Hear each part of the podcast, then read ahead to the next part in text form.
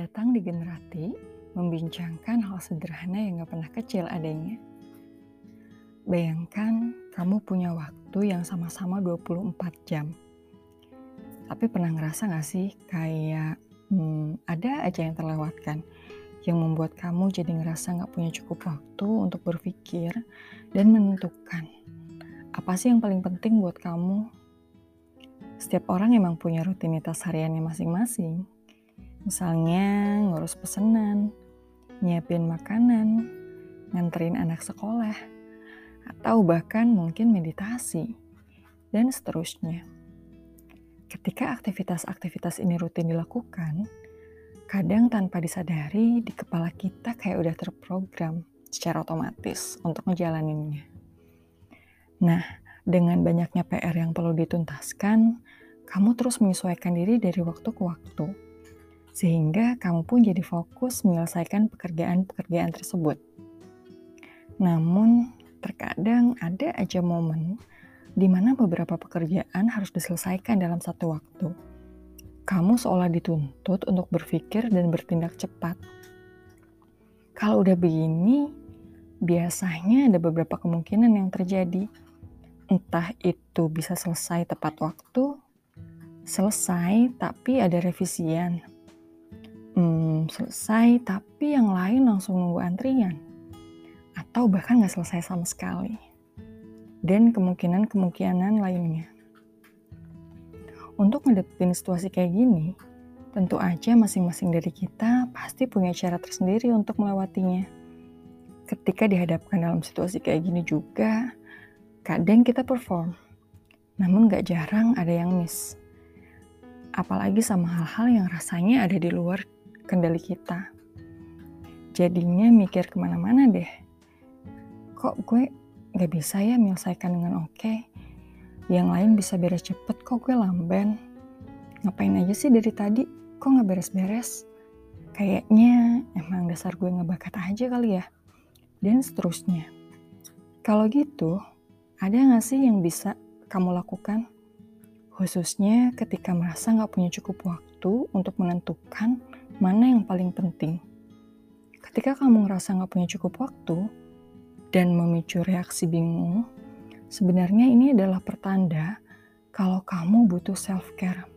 Kamu butuh kasih waktu tambahan untuk ngurusin diri sendiri, khususnya well-being. Hmm, terkesan klise mungkin, namun hmm, dalam sebuah workshop yang pernah gue ikutin, Speakersnya sempat menyinggung soal fenomena overload selama pandemi. Dia bilang, ketika PR yang perlu dituntaskan banyak banget, ngurangin PR nggak menyelesaikan persoalan. Karena sering banget emang kenyataannya udah kayak gitu. Namun, cara kamu digest kenyataan pahit ini, itu yang bisa membedakan. Memproses rasa nggak enak sampai benar-benar bisa adjust proses penerimaan ini jadi kuncian buat coping atau um, melewatinya, menuntaskannya, mengatasinya. Tentu aja nggak tiba-tiba datang dong. Gue yakin ada aja trial and error yang pernah kalian coba yang bisa dibagi. Dengan nyoba dalam tanda kutip nambah kerjaan, buat kepentingan diri sendiri ketika justru lagi banyak-banyaknya kerjaan, itu jauh lebih baik ketimbang gak mengupayakan langkah apa pun. Menunda dan berjeda jadi dua hal yang berbeda. Jangan salah juga, gak semua pilihan berjeda membantu kamu menyelesaikan soal. Salah-salah hanya mendistrak dan membuatmu lebih cemas. Koreksi niat berjeda, yaitu untuk mengalirkan perhatian, bukan mengalihkan perhatian. Salah satu jeda yang bisa membantu adalah lewat pembiasaan untuk menuliskan apa pun yang memicu kamu merasa bingung. Beberapa orang menggunakan teknik journaling untuk merekam kejadian tertentu di setiap harinya. Banyak riset yang membuktikan bahwa journaling ini jadi satu dari banyak metode coping atau menyelesaikan uh, persoalan yang ekspresif untuk membantu seseorang memproses pikiran yang cenderung gak enak, mengeluarkan ketakutan dalam kepala dengan cara menulis, bisa membantu kamu lebih mahir dalam melihat apa yang terjadi dalam diri secara lebih jernih. Terutama bagi orang-orang yang begitu ekspresif, journaling bisa membantu kamu untuk ngobrol sama diri sendiri.